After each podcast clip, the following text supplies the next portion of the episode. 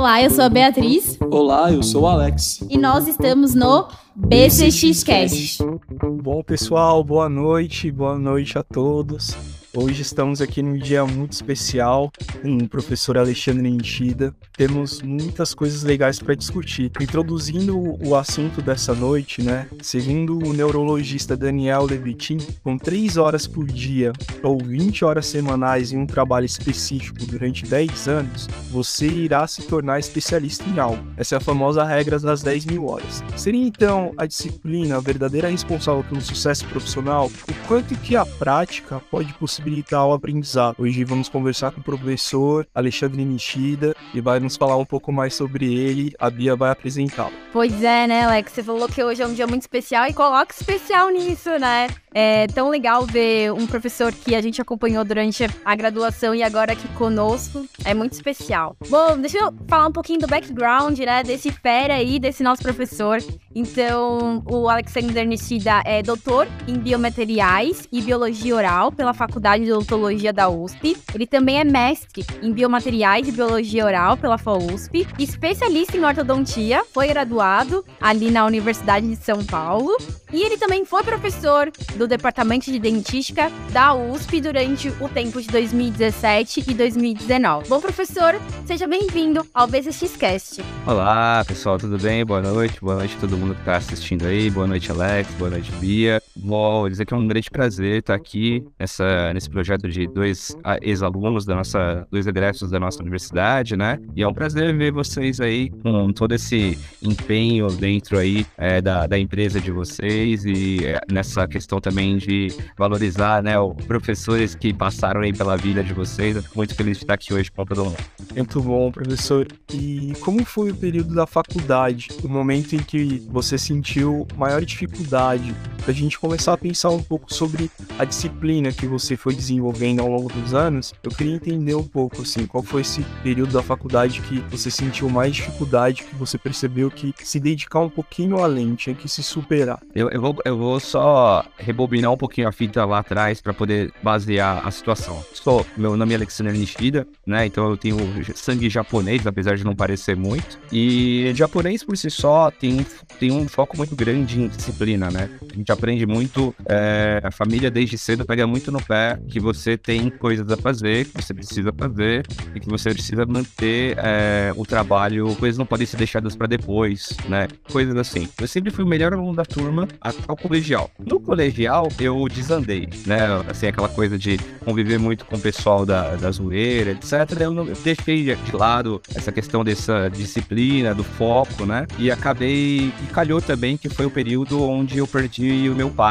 né? Então eu, eu deixei um pouco de lado algumas coisas. Quando eu terminei o colegial, eu estudei em escola pública, fiz a vida inteira escola pública, eu percebi, eu prestei vestibular, né? Depois terminei o ensino médio, e eu percebi que eu não ia passar no vestibular, porque minha nota do, do da FUVEST foi ridícula. Eu falei assim, bom, eu vou ter que tomar vergonha na cara e vou ter que focar novamente em estudar. Só que, é, como a minha mãe, como meu pai tendo falecido, minha mãe era professora, né, não tinha como bancar cursinho para mim, eu tive que começar a trabalhar. Comecei a trabalhar e aí você começa a trabalhar, você tem o cansaço e também tem falta de tempo para estudar. Então eu trabalhava durante o dia, fazia cursinho à noite. A primeira coisa que eu foquei ali foi que assim, eu precisaria ter muito direcionamento. Então no momento que eu tava olhando o cursinho, eu tava estudando. Era 100% de atenção na aquilo que eu tinha ali para poder aproveitar o melhor possível e conseguir passar no vestibular. É, e eu, puxei, eu passei no vestibular, depois de. Eu não passei direto, né? Fiquei fazendo cursinho. É, me dediquei muito, né? Sacrifiquei muitos fins de semana. Então, quando você tem, assim, a, a, disciplina, a diferença que, assim, a gente fala assim: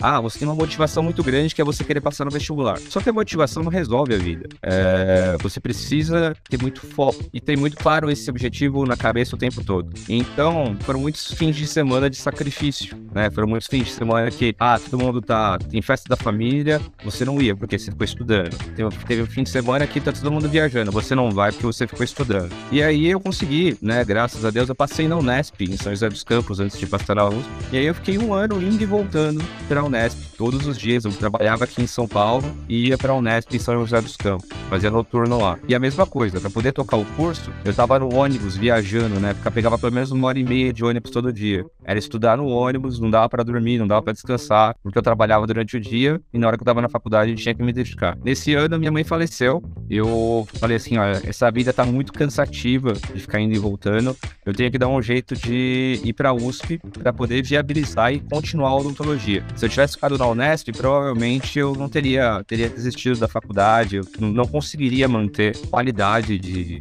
que era exigida como estudante, né? Então acabou que eu testei a prova de transferência, mas naquele ano teve greve na Unesp, então eu não tinha o conteúdo para poder passar na prova de transferência para USP. E aí eu acabei é, prestando vestibular novamente, e aí passei com uma nota absurdamente alta, né? Assim, graças a Deus, passei, passei bem no vestibular e consegui vir para a USP e comecei a fazer. Aí aqui é, continuava trabalhando, né? Para poder ajudar o meu irmão, que meu irmão também estava fazendo cursinho, porque ele queria, ele queria um curso ainda mais difícil que o meu. Meu irmão queria bastante publicidade. Então eu trabalhava, estudava e tinha as coisas de casa para cuidar, porque eu morava sozinho com meu irmão, né? Nós não fomos morar com ninguém, eram dois moleques, por assim dizer, morando sozinhos, tocando a vida, pagando conta, né? E aí acho que a grande dificuldade durante a faculdade foi realmente conseguir conciliar né, o trabalho, a pagar as contas, né? Então você tem que ganhar o dinheiro, ter esse foco de direcionar a, a renda que você tem para poder bancar a casa, não atrasar nada e ainda comprar os materiais, porque na faculdade isso não é fácil, né? O curso de odontologia é um curso muito caro, mas eu acho que deu, deu tudo certo na questão, por exemplo, uma coisa que eu, eu sempre falo que é, é uma para minha estagiária, que também é aluna lá da faculdade, né? Falou assim: olha, eu, durante a graduação, eu não repeti nenhuma matéria. Eu tinha colegas que só estudavam e tomaram pau, e tiveram que ficar, etc. E eu trabalhando eu nunca fiz isso. Por quê? Porque quando eu tava lá na faculdade, eu tava estudando. Então, assim, não ficava aquela coisa de, ah, não tô prestando atenção na aula. Não, eu tentava focar muito. E nos meus, no meu tempo livre, por exemplo, eu chegava em casa à noite, depois da faculdade, eu ia estudar. Porque tinha prova na semana seguinte, porque tinha prova no dia seguinte. E aí eu acho que a, a disciplina de você conseguir criar uma rotina, de saber que você precisa, eu quero assistir filme, eu quero namorar, eu quero fazer. Todo mundo quer isso, né? Todo mundo quer é, diluir o seu tempo, fazer coisas que dão prazer, que, que deixam a sua vida mais leve. Mas você tem que lembrar onde que, o que, que você quer. Eu queria mudar a minha vida através da graduação em odontologia, que era o foco que eu tinha para minha vida. Sim, eu vou, a minha vida vai mudar a partir do momento. A primeira, a primeira mudança seria eu conseguir passar na USP, que foi um, um, uma meta atingida. A próxima meta agora é conseguir me formar, né? Então, a partir do momento que eu tracei essa meta, eu tinha que trabalhar para isso. E trabalhar para isso, basicamente, não, não deixar de estudar, porque eu sabia também que uh, uma coisa que eu sempre tive em mente é que, assim, uh, a matéria é cumulativa. Em área de saúde, não dá pra gente falar assim, ah, eu estudei isso aqui agora, amanhã eu passo e esquece, nunca mais vou precisar disso. Não, né? a gente sabe que as matérias são pré-requisitos para o futuro. Então eu tinha que saber bem, tinha que saber direito. E eu não posso falar assim, nossa, Alexandre, então você era um super nerd, era o melhor aluno da turma. Não, não era. Mas eu tinha o mínimo para conseguir o, alcançar o objetivo que era passar o semestre. E eu não passava, não, poxa, pegar meu, meu, meu diploma, não tem lá, ah, passou com 5, não, passava com 7, 7,5, né? Então é, era uma coisa. Ah, teve nota que teve 10, obviamente, mas não era assim, ah, dava o mínimo que precisava. Não, eu estudava para ser, para focar em ser um bom profissional. Acho que a grande dificuldade foi você, era, era sempre encontrar tempo. Com, com, acho que você direcionando, tendo, ah, claro, a meta na cabeça, você encontra tempo. Aquela coisa que às vezes a gente fala muito, né, sobre que as pessoas às vezes falam assim, ah, você não tem tempo para os amigos, etc. Tal. Quando você quer, você encontra tempo. Aquilo que é importante para você, você encontra tempo, né? E o meu futuro era importante para mim. Então a gente sempre encontrava um tempo para isso. É, professor, é, te ouvindo falar, né? Muito engraçado isso, né? Você que tinha um tempo mais escasso, fazia várias coisas e alguns colegas seus que só se dedicavam para a faculdade e aí acabavam nem tanto indo tão bem como você. Essa questão mesmo de gestão do tempo, né, e dedicação. Mas o que, o que nos gerou muita curiosidade aqui na PCX, professor, é que você seguiu uma área acadêmica muito, muito extensa, assim, logo depois ali que você se formou. Durante a graduação, você chegou a fazer alguma iniciação científica? Como que surgiu essa sua vontade de seguir a área acadêmica também, professor? Quando eu tava na, no ICB, eu, eu era um, um aluno, como eu falei, né? Enquanto eu estava na sala de aula, eu estava ali focado naquilo. E talvez até porque naquela época a gente não tinha smartphone, né? Então não tinha muita. Não dá para se distrair muito, né? Nós tinha no máximo SMS para ficar conversando entre os colegas durante a aula, né? Era um aluno muito focado. Então, um professor, o Biratã da fisiologia, ele me convidou, falou assim: Olha, Alexander, você é um cara muito interessado, você não quer fazer iniciação científica? Eu, eu quero. E aí eu comecei a fazer iniciação, só que eu trabalhava. Então eu só podia ir pro laboratório em determinados momentos que entre o trabalho e o horário do, da faculdade. E aí a técnica de laboratório dele ficou, pilhou comigo, porque eu não me dedicava tanto, tudo. Eu falei, olha, professor, eu acho que eu vou ter que sair porque eu queria muito continuar. Eu gosto muito da, da pesquisa, mas eu não vou poder continuar porque eu não tenho como me dedicar mais do que eu já me dedico. Aí ele, não, eu entendo, tudo bem, é, é uma questão da, dos pré-requisitos do laboratório, tudo. Aí eu, nessa época, comecei materiais dentários. E aí eu tive contato com o professor Carlos Franz e ele. Eu fui conversar com ele, falei, professor, ó, tem interesse em fazer iniciação, mas eu trabalho. Aí ele falou, tá, se você se propuser fazer um trabalho de pesquisa, você vai arranjar algum tempo para fazer? Eu falei, professor, pode ser qualquer horário? Ele, não, o laboratório tá aberto, é você vir e fazer o seu trabalho. Desde que você venha, não me importa que hora que você vai estar fazendo isso. Eu falei, então tá. E aí foi quando eu comecei a iniciação científica com essa, essa visão mais é, aberta, né, que o França ofereceu. E aí eu comecei, eu fiz iniciação em materiais, fui bolsista FAPESP, né, durante a, a graduação, ganhei prêmios para minha iniciação científica durante a graduação. E aí logo depois que eu terminei a, a graduação, quando eu tava já no último ano, ele me falou assim, ó, vai ter a prova para o mestrado. Você tem perfil, né? Você quer fazer, né? A, vai, você, o que, que você acha de fazer a prova? E aí eu, na verdade, assim, essa é uma coisa que é muito, talvez não seja nem legal de falar, mas vou ser totalmente sincero aqui, né? Eu pensei comigo assim, gente, eu não sou, eu não tenho pai dentista, não tenho mãe dentista, não tenho parente dentista. Se eu fizer o mestrado, se eu entrar logo depois da faculdade, eu vou ter bolsa, né? Então, pelo menos um mínimo de dinheirinho eu vou estar garantido depois que eu me formar, né? É, eu sei que não parece, parece muito pouco glamouroso falar isso, mas é a vida real, né? A vida real. E aí foi exatamente isso que aconteceu. Eu já tinha sido aprovado no mestrado, então quando eu me formei, quando eu colei grau, eu já estava aprovado no mestrado. Só que aí é, tinha que esperar uma, uma vaga de bolsa é, aparecer. Tava aprovado que eu tinha a bolsa imediatamente, tinha que esperar. E eu fiquei três meses esperando essa vaga aparecer. Eu comecei a receber bolsa em março. Nesse meio tempo eu comecei a clinicar. E aí eu comecei a trabalhar em, em clínica popular, com todo mundo, né? Não tem muito o que fazer. E aí fui ganhando meu dinheirinho até começar a, a, propriamente a ganhar a bolsa do mestrado. Nesse meio tempo, obviamente, o trabalho, eu já estava fazendo a minha pesquisa, tocando meu trabalho de pesquisa. E aí foi assim, eu fiz o mestrado, depois fiz o doutorado. É, durante o doutorado, eu usava a bolsa de doutorado para pagar minha especialização em ortodontia, né? Então, já tinha ali a, o mestrado, fiz o doutorado, fiz a... Quando eu terminei o doutorado, eu já estava terminando também a especialização. E aí agora, mais recentemente, na, na pandemia, eu inventei fazer uma nova pós-graduação. Durante a pandemia, eu fiz um MBA em marketing, né? Que eu acho que eu nem relacionei isso aí no meu currículo, mas eu, eu fiz um MBA em marketing na Exalt. E então foram muitas coisas que eu, eu acabei direcionando. E nesse meio tempo, eu fui pegando gosto pelo ensinar, né? Pelo, pela docência. E aí, depois que eu terminei o meu mestrado, começaram a surgir os primeiros convites para dar palestras, porque eu fui desenvolvendo um lado, de, um lado clínico também, né? Onde eu, eu direcionei a minha carreira para odontologia estética, porque meu orientador o Franci era um, já, é, já, naquela época ele já era um nome renomado dentro da odontologia estética nacional e internacional. E eu via, né, assim, você acompanhando tudo, você fala assim, pô, eu quero ser um cara desse num dia, né? Antes a meta era só ser um dentista. Aí a que você vê, né, a, a diferença que, como a odontologia estética ela operava na vida das pessoas, porque uma coisa é você devolver, tirar dor das pessoas, outra coisa é você transformar a, a perspectiva de vida dela quando você transforma um sorriso. E a odontologia estética ela tem esse poder de transformação. Eu julgo que uh, hoje as pessoas estão muito deslumbradas, por exemplo, com a HOF, né, com a harmonização orofacial e uh, os, as benesses que tem, mas a odontologia, uh, vamos dizer assim, raiz, né, de mexer em dente, mexer em sorriso,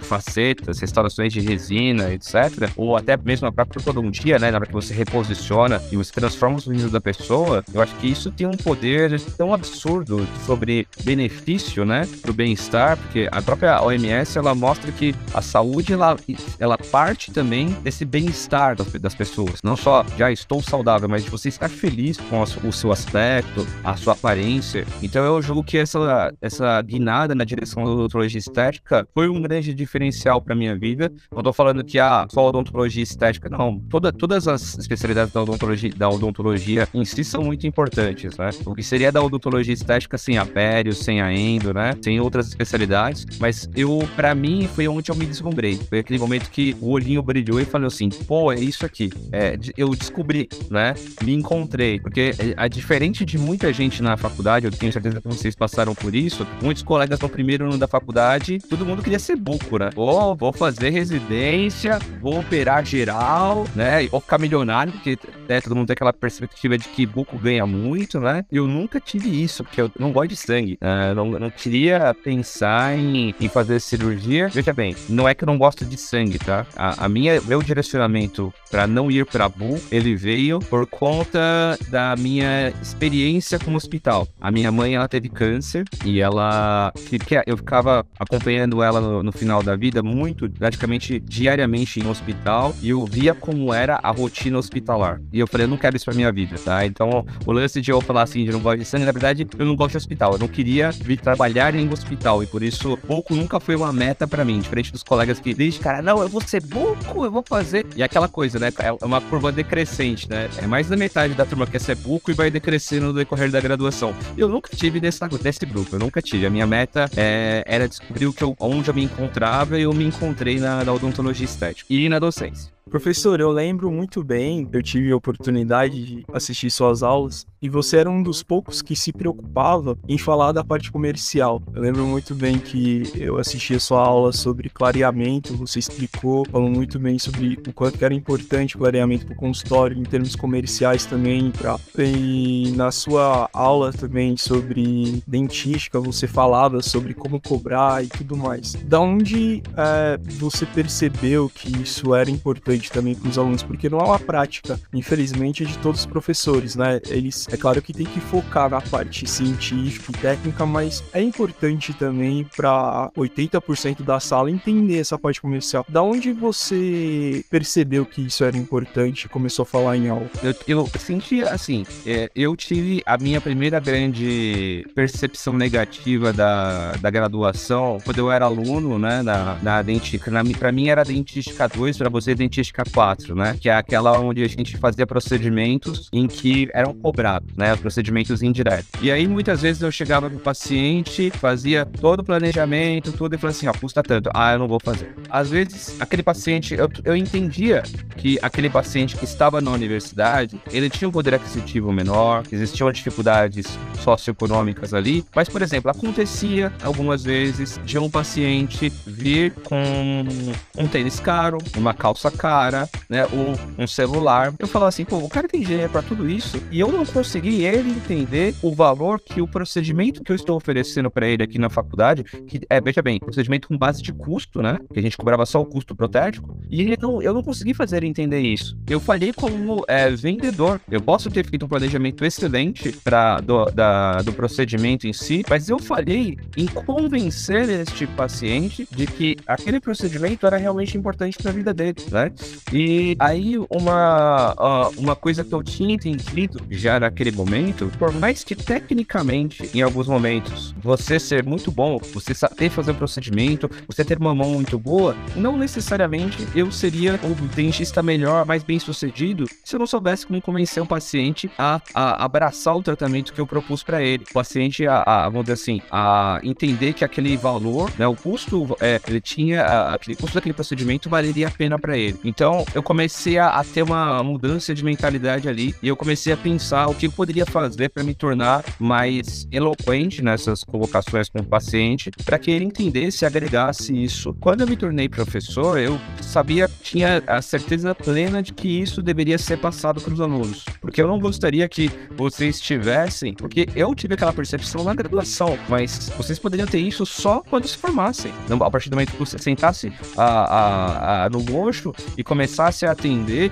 e achasse que, ah, eu ofereci, todo mundo vai comprar a minha ideia, todo mundo, ah, eu tô aqui, eu dentista formado na USP, sou um profissional, e as pessoas vão comprar a ideia só por conta disso. E que não é verdade, obviamente, né? Então eu comecei a tentar explicar para vocês quanto custava um procedimento, qual era, uh, porque, e também existe uma, uma defasagem muito grande entre aquilo que você uh, entende, por exemplo, ah, o aluno pega e em algum momento alguém falou isso e as pessoas difundem isso de uma maneira absolutamente uh, sem fundamento, que é coloca três vezes o custo e cobra isso. Sei aonde que, assim, as pessoas tiram essa ideia, né? A, a, a precificação é um processo muito importante dentro da rotina clínica do dentista. Você tem que entender qual é o valor da sua hora clínica, quais são os custos envolvidos, não só custo do protético, o custo do material, para que você possa ter realmente um, um, um valor final que é, seja é, importante e que te dê o retorno necessário. Então eu comecei a, a tentar clarificar isso para os alunos e uma coisa que eu, eu falava e eu tinha, assim, eu, eu tenho talvez um problema é que eu gosto de dar um impacto, sabe? Eu gosto de dar uma escandalizada no aluno primeiro para depois colocar esse ponto. E eu falava o seguinte, eu falava assim, odontologia não é caridade. Ninguém aqui fez graduação para fazer caridade. Caridade, você, assim, ser atendido, atender gente de graça, é, as pessoas têm que procurar o serviço público que não é de graça, obviamente. Você paga imposto para isso. O governo, é, o SUS, tem outro, tem N fatores aí que vão atrelar ao, ao custo. O seu consultório, você tem que pensar como empresa. Você está vendendo um serviço, você tem que ser remunerado por isso, bem remunerado, e você tem que ter lucro, porque ninguém trabalha de graça. E curiosamente, absurdamente, no meu ponto de vista, tinha aluno que ficava chateado. Teve alunos assim que olhavam para mim assim e falavam: Que isso, professor? Não, porque o SUS, porque. Gente, sai da, da terra da fantasia, né? Porque eu falei assim: talvez vocês estejam assim agora, mas vocês têm que pensar que se você é sustentado pelo papai e pela mamãe, que estão aqui bancando o seu curso nesse momento, vocês têm que pensar que em algum momento vocês têm que dar retorno para eles. Começando a andar com as próprias pernas e parar de dar gasto em casa, que é o foco de todo mundo, imagina, né? Que você cria seu filho e uma hora ele pare de te dar gasto e ele cons consiga pagar suas contas, né? Então, eu entendo que existia ali deficiência de formação, de formação mesmo. Assim como, infelizmente, a gente não tem educação financeira no, no, no, no colégio, por exemplo, né? Para entender o valor do dinheiro, etc. Na graduação, apesar de a gente ter as disciplinas de gestão, etc., nós não fomos preparados para entender que você vai se formar e você vai gerenciar um negócio em que você vai ser um empresário, um microempresário, um mega empresário e que você, a partir daí, precisa ter toda essa dimensão de que o seu negócio depende de você. Como o negócio vai andar depende de você. Então, eu fazia questão de falar isso para os alunos, de mostrar para eles que eles precisavam, desde cedo, entender que todos esses procedimentos deveriam ser remunerados, né? deveriam ser pagos e que vocês deveriam entender quanto custa esse procedimento, até para poder, é, vamos dizer assim, valorizar o que vocês estão fazendo também. Eu lembro, o Alex ele consegue falar melhor do que eu, professor, mas quando a gente fundou a, a Liga de Gestão, é, tinham alguns professores que falavam muito que a gente era comercial, porque nós trouxemos, a gente trouxe alguns, algumas pessoas da própria odontologia, né, Alex, para falar sobre o treinamento de vendas, tudo.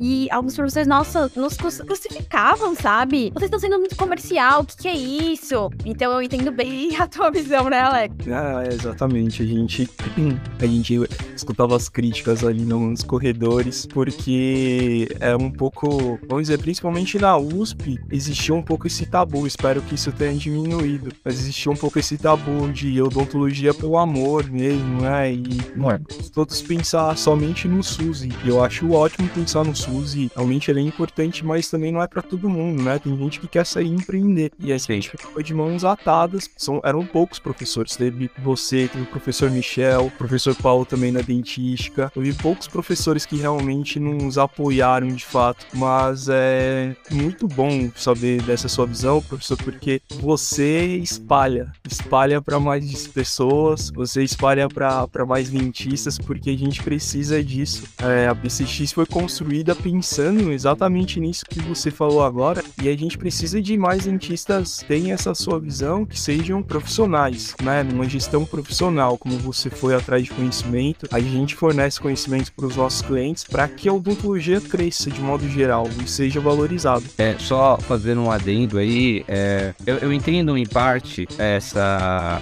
vamos dizer assim, essa barreira que existe dentro da própria universidade, porque do ponto de vista de é, estrutura pública, você visar pensar em lucro, etc., parece negativo. Só que a gente tem que pensar que a, a universidade pública tem outros custos, economia, administração, ensinam a lucrar, ensinam a ganhar. E a gente tem uma formação técnica, você não sai um bom empresário. Você não sai é, sabendo se vender, você não sai com conhecimento de marketing adequado. Tanto que eu vou te falar que quando eu fiz o MBA, eu tinha ainda, tenho obviamente, né, se algum momento surgiu uma vaga é, é, para professor, eu pretendo prestar o concurso novamente para voltar para a universidade, se Deus quiser. Mas eu tinha um sonho de fazer assim, ó. Agora, com uma titulação, vamos criar uma disciplina de marketing odontológico dentro da faculdade. Que seja optativa, mas vamos criar essa disciplina e vamos criar a liga, o que quer que seja, para fazer, para fomentar, para criar isso. Porque eu vejo, por exemplo, que não é incomum é, colegas de vocês que se formam em faculdades privadas, que o cara, ele fica menos com essa visão romântica da, vamos dizer assim, do SUS, etc. E ele sai do mercado ele sai arrebentando com uma formação que não é tão boa quanto a, você, quanto a da USP, sabe? Que não é tão. Não tô dizendo que é ruim, mas é, a, a, carga horária da USP é absurdamente alta, então você não tem como sair mal formado. Só que você sai com essa deficiência de, de, de vamos dizer assim, é, de não entender que aquilo é negócio.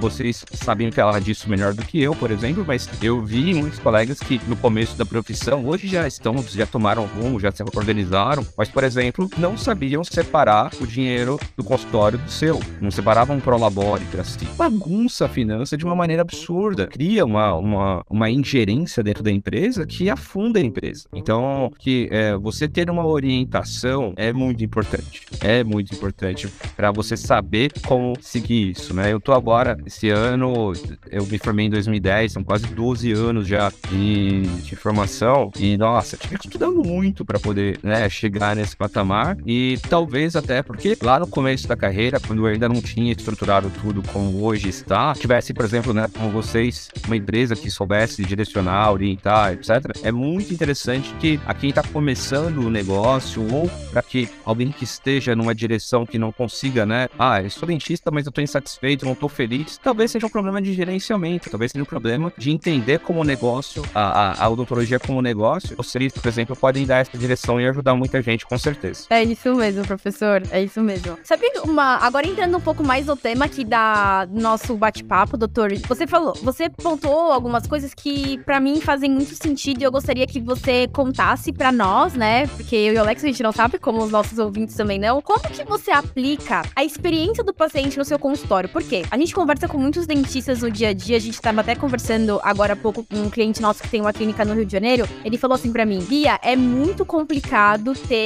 um protocolo de primeira consulta onde consiga aplicar todos os dias. Isso é disciplina, né? Eu gostaria de saber, doutor professor, como que você aplica toda essa experiência do paciente, como que você faz com que isso seja realmente um protocolo dentro da sua clínica? Por favor.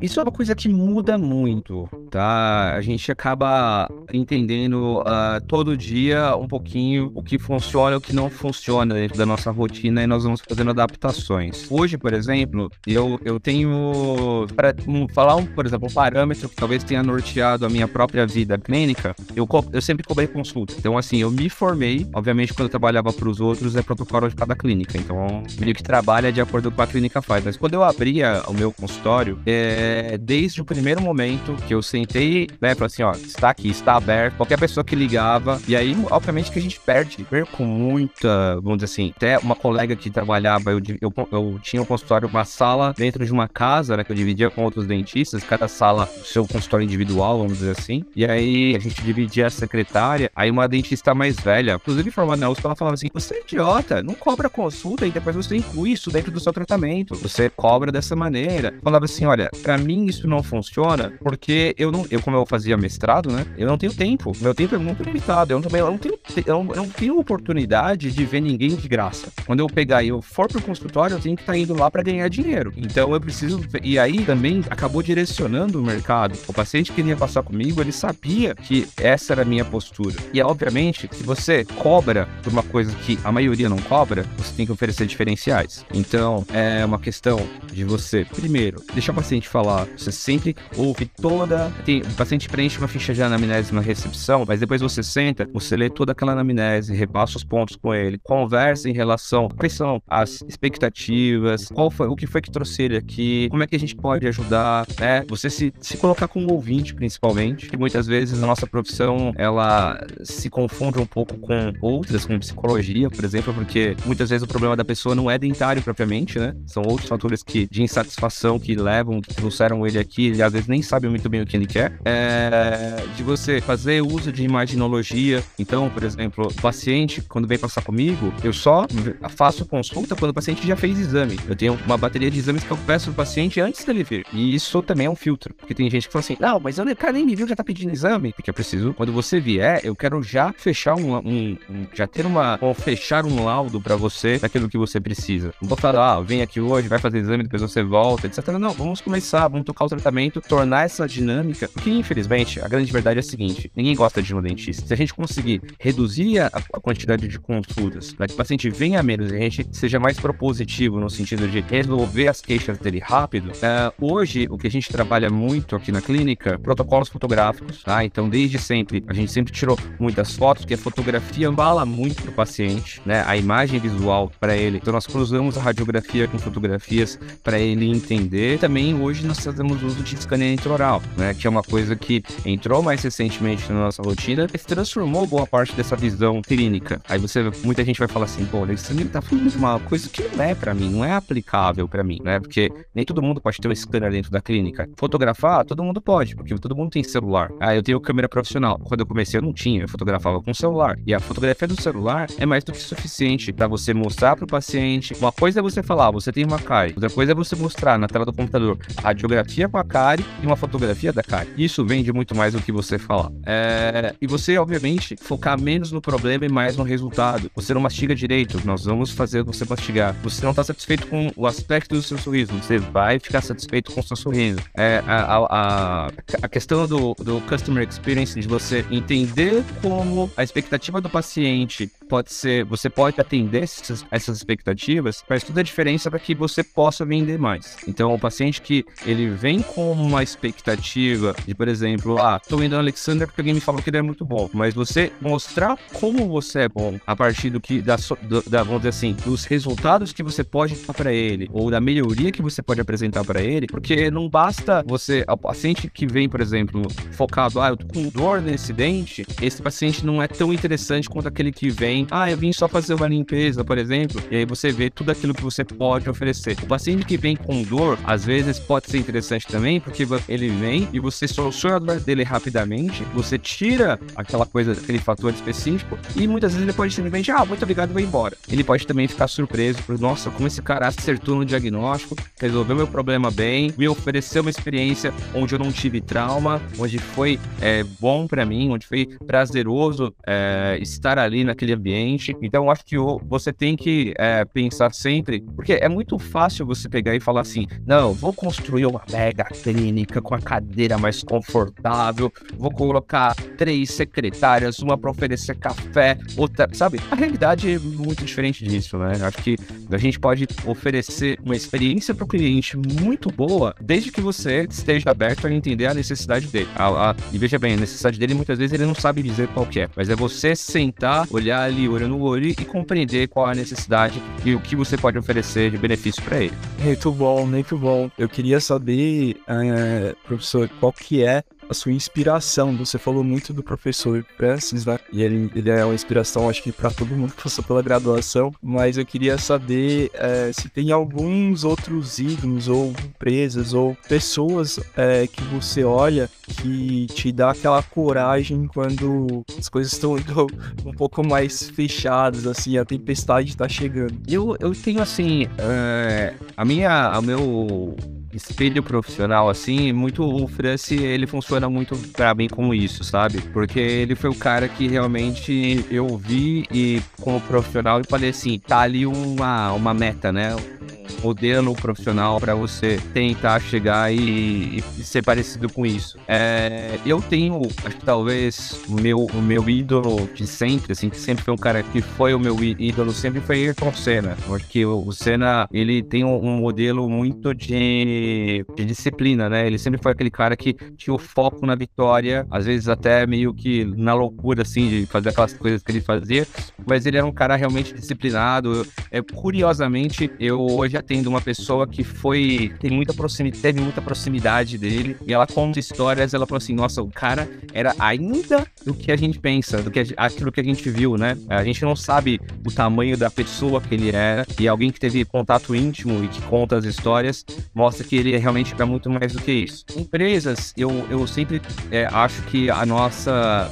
Todo mundo tem muito. acaba sempre falando muito, por exemplo, de ter modelo de ah, inovação, de Apple, né? Aquela coisa meio clichê de ah, os modelos inovativos, etc. Eu acho que a gente tem que pensar. Eu, eu, pelo menos, eu gosto muito de por exemplo, modelos de negócio onde que são parecidos com o nosso, onde você busca que está a tentativa de oferecer um serviço de, de bem-estar, de saúde, e ainda assim onde você consiga oferecer uma experiência para o cliente muito interessante. Então, hoje, por exemplo, por incrível que pareça, eu tenho muito mais como modelo, ao invés de pensar nessas empresas de alta tecnologia, esses modelos de franquia odontológica, por exemplo, que existem por aí, eu tento pensar muito mais num modelo como as empresas de bem-estar mesmo. Então, por exemplo, essas clínicas de é, é, que têm modelos focados, por exemplo, em é, essas medicina oriental, onde as pessoas vão para se sentir bem, né? Eu acho que esse, para mim, acaba sendo um modelo de negócio muito mais é, interessante do que esse modelo de negócio em, onde você tem um, um atendimento muito individualizado, onde você torna aquela pessoa que está ali realmente especial. Não um modelo onde ah, você vai ter uma clínica popular onde você. Veja bem, não estou menosprezando, tá? É, cada, cada, modelo é um modelo e as pessoas têm sucesso independente disso. Mas eu não tenho um modelo de negócio, por exemplo, para atender 20 pacientes por dia. O meu foco é atender poucos pacientes, mas com o máximo de qualidade, com foco. Então, eu tenho hoje. Uh, dentro dessa perspectiva, uma, uma ideia, por exemplo, de que eu conheço profundamente os meus pacientes. Eu sei nome da esposa, sei, sei das, da, como é que é da saúde, sei do cachorro, sei dos filhos, né? Então, é, é o tipo de, de visão que não é uma visão é, ah, Alexander poderia ganhar muito mais dinheiro se eu atendesse muito mais pessoas. Não sei. O meu modelo é focado em atender, é, assim, onde eu também penso que eu não quero é, atender milhares de pessoas, porque meu corpo não aguenta. A gente não tem físico para isso, né? De ficar atendendo é, 10, 20 pessoas por dia, geralmente. Não, eu prefiro atender pouco, mas atender bem. E esses pacientes que são bem atendidos acabam tendo, a, a, entendendo o meu modelo de atendimento e recomendando para outras pessoas pessoas que têm esse mesmo perfil e que buscam é, é, essa perspectiva também. Então eu, eu entendo que dentro da minha assim, visão é, de modelos, eu tenho uma, uma, uma, vontade muito grande de perseverar e de crescer e de aumentar no sentido de é, ganhar mais dinheiro. Obviamente todo mundo sempre quer. De você ter mais sucesso, todo mundo sempre quer. Só que eu entendo também que, ah, por exemplo, o, o, meu, o meu modelo de negócio, ele está centrado na, em como eu atendo e aqueles que trabalham para mim atendem também. Uma coisa que também acho que foi um grande divisor de águas na minha cabeça profissional foi no momento que eu entendi que o Alexander é limitado a ganhar uma determinada quantidade de dinheiro porque o Alexander tem um determinado tempo para atender as pessoas. Como você consegue ganhar mais dinheiro? A partir do momento que você coloca pessoas para trabalhar para você. Então, uh, hoje eu tenho uh, e, e veja bem, eu sei que tem gente, por exemplo, que se foca em fazer tudo. Aqui na clínica a gente tem é, profissionais focados em atendimento especializado, porque esse também é o modelo, é o nosso modelo de negócio. Não adianta você, ah, eu quero, Alexandre, eu vim aqui tentar com você, eu quero que você faça tudo. Não, eu tenho a endodontista, eu tenho o periodontista, eu tenho o cirurgião, e cada um vai fazer o trabalho melhor do que eu faço. Mas fica tranquilo porque eu tô acompanhando tudo, né? Então o paciente gosta disso, né? O paciente gosta, ele entende esse, esse modelo de negócio e e onde a gente tem, vamos dizer assim, uma gerência de, do paciente, mas não necessariamente tudo precisa, eu vou fazer todos os procedimentos, mesmo porque é, eu entendo que eu, eu tenho uma competência específica. As outras competências eu deixo na mão de gente que eu confio e que eu pago para ser melhor que eu. Perfeito, professor. Uma, uma curiosidade que me gerou, o que, que te motivou durante a pandemia a fazer o MBA em marketing? Qual, o que que, qual que foi a tua grande motivação para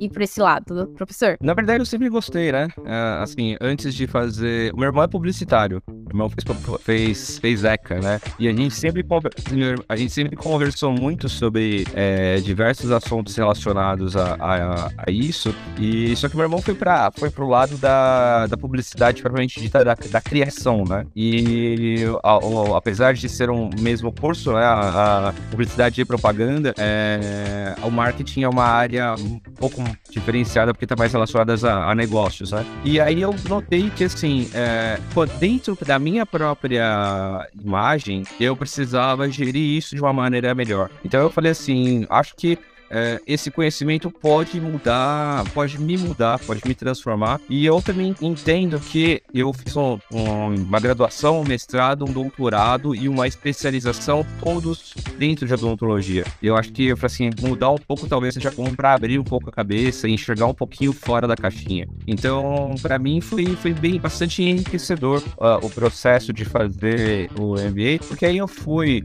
ler os, autores, os grandes autores de marketing, eu fui estudar outras coisas. E as pessoas até falam, cara, onde você arranjava tempo, né? Mas a gente arranja. Quando a gente se interessa, a gente arranja. É, eu apliquei boa parte desses conhecimentos aí hoje dentro da clínica em diversos aspectos, mas eu ainda acho que dá para melhorar muito. Tem muitas coisas ainda que eu quero é, aplicar para mim.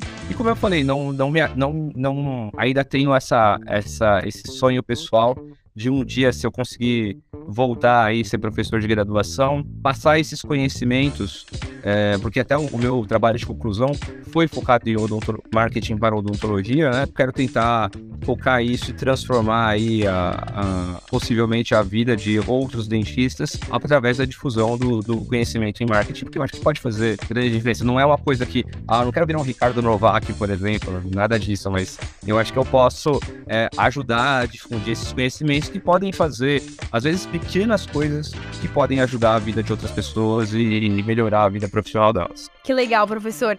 Antes do Alex fazer a última pergunta, deixa eu só fazer um comentário assim, pessoal. É, eu te acompanho bastante ali pelo Instagram, né? E é engraçado que a gente vê o quanto você se preocupa com os detalhes no posicionamento da sua marca. Sabe, por exemplo, olha aqui, você está aqui conosco. É, dá pra perceber o quanto é, cuidado você teve de. É, cuidado com a sua vestimenta, com o local onde você posicionou a câmera, que é no consultório, enfim, que a gente já consegue ver um pouquinho de você. Um pouquinho que, por exemplo, a, eu acho que a sua marca registrada é a câmera fotográfica, né? Porque a gente sabe o quanto você se preocupa com o protocolo fotográfico, a gente sempre vê você com a câmera na mão. Então, assim, eu, o marketing, eu acho que ele tá bem nos detalhes e você coloca isso em prática. Então, eu queria te deixar a minha visão, assim, como tua espectadora. Isso é muito bonito de ver, professor. Ah, e vocês são especialista, se vocês estão falando, eu fico feliz.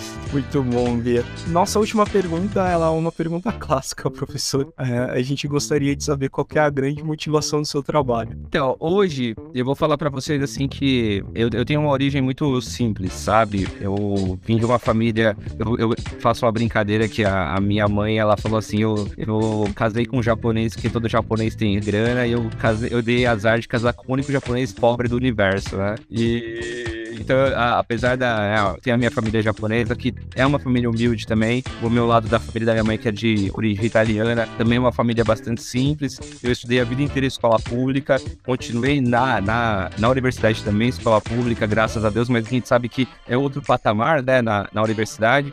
Entrar na universidade representava essa mudança de vida. Falar assim, olha, a partir daqui tudo vai ser diferente, porque eu entrei na USP, né? Basicamente era, era essa a ideia que eu tinha quando eu passei. A partir dali, eu vou dizer que no começo eu não tinha metas muito claras daquilo que eu queria, da onde eu gostaria de chegar. E a partir do momento que eu atingi a meta da USP, eu falei assim, bom, eu preciso traçar o próximo grande plano. E o próximo grande plano, ele foi, preciso me formar bem, me tornar profissional e abrir meu consultório, né? A partir do momento que hoje, né, a gente já tenho aqui a minha clínica estruturada, já criei uma carreira é, que veio, vamos dizer assim, como um efeito colateral, não era a meta, nunca foi no, no começo, quando eu entrei, eu não tinha claro isso na cabeça, ah, eu vou ser é, professor. Isso veio como uma, meio que uma promessa que eu fiz para minha mãe, né, quando eu não passei no vestibular, a gente conversando, eu falei assim, não mãe, eu não vou ser só um doutor, eu vou ensinar outras pessoas a serem doutores. Foi uma coisa que eu falei assim meio que de sopetão para ela, que minha mãe era professora, né? E aí eu lembro exatamente dessa da, daquela sensação de impotência que eu tive quando ela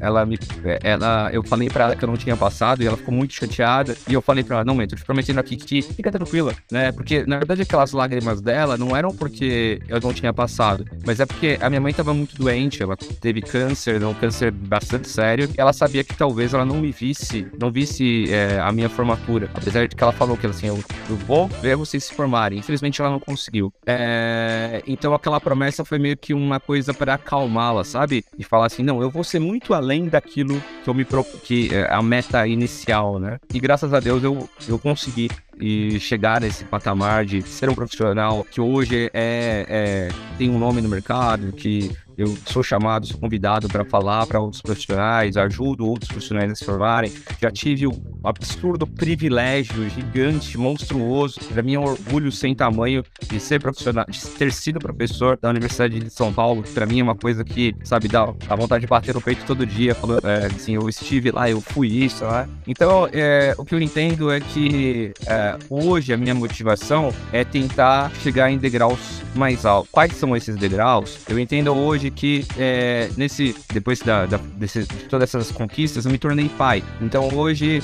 meu principal foco, eu tenho muitas muitos sonhos, muitas metas, mas o meu principal foco é oferecer um futuro é, tranquilo para o meu filho. Eu quero que ele não tenha ah, as preocupações que eu tive enquanto estudante, de ter que estudar e me preocupar em pagar conta, e estudar e ter que preocupar em acordar para trabalhar, não poder estudar adequadamente, né, entre outras preocupações eu quero tentar garantir um futuro mais calmo para que ele possa ter tranquilidade até para escolher o sonho dele, de o que, que ele quer ser no futuro, sem pensar se, ah, eu, será que eu vou poder fazer isso? Não, ele vai poder escolher, é, se Deus quiser, obviamente, ele vai poder escolher fazer o que ele quiser da vida, tendo condições de ter uma retaguarda que possa garantir isso para ele. E dentro dos meus próprios sonhos, eu acho que, uh, assim, eu conquistei muita coisa, é, poderia dizer, até eu falei isso comentando com um pouco esses dias. Eu falo assim, cara, eu alcancei tudo que eu sonhava, tudo que eu tinha como meta profissional, pessoal, eu alcancei. Agora, os próximos degraus disso é tentar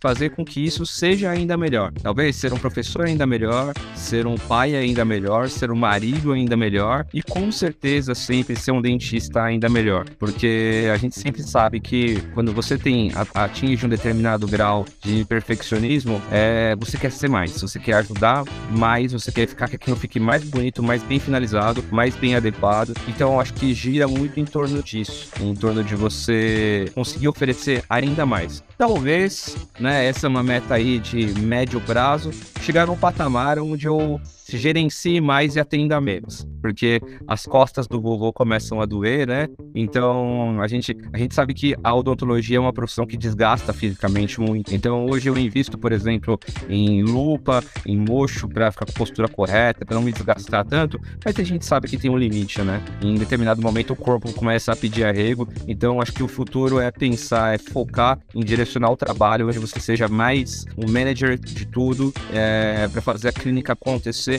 menos com a sua mão e mais com o seu direcionamento da equipe do pessoal. Nossa, professor, obrigada pelas palavras e assim, é, você é uma fonte de inspiração para nós, por mais que a gente não clinique, né, Alex? A gente nunca tenha clinicado.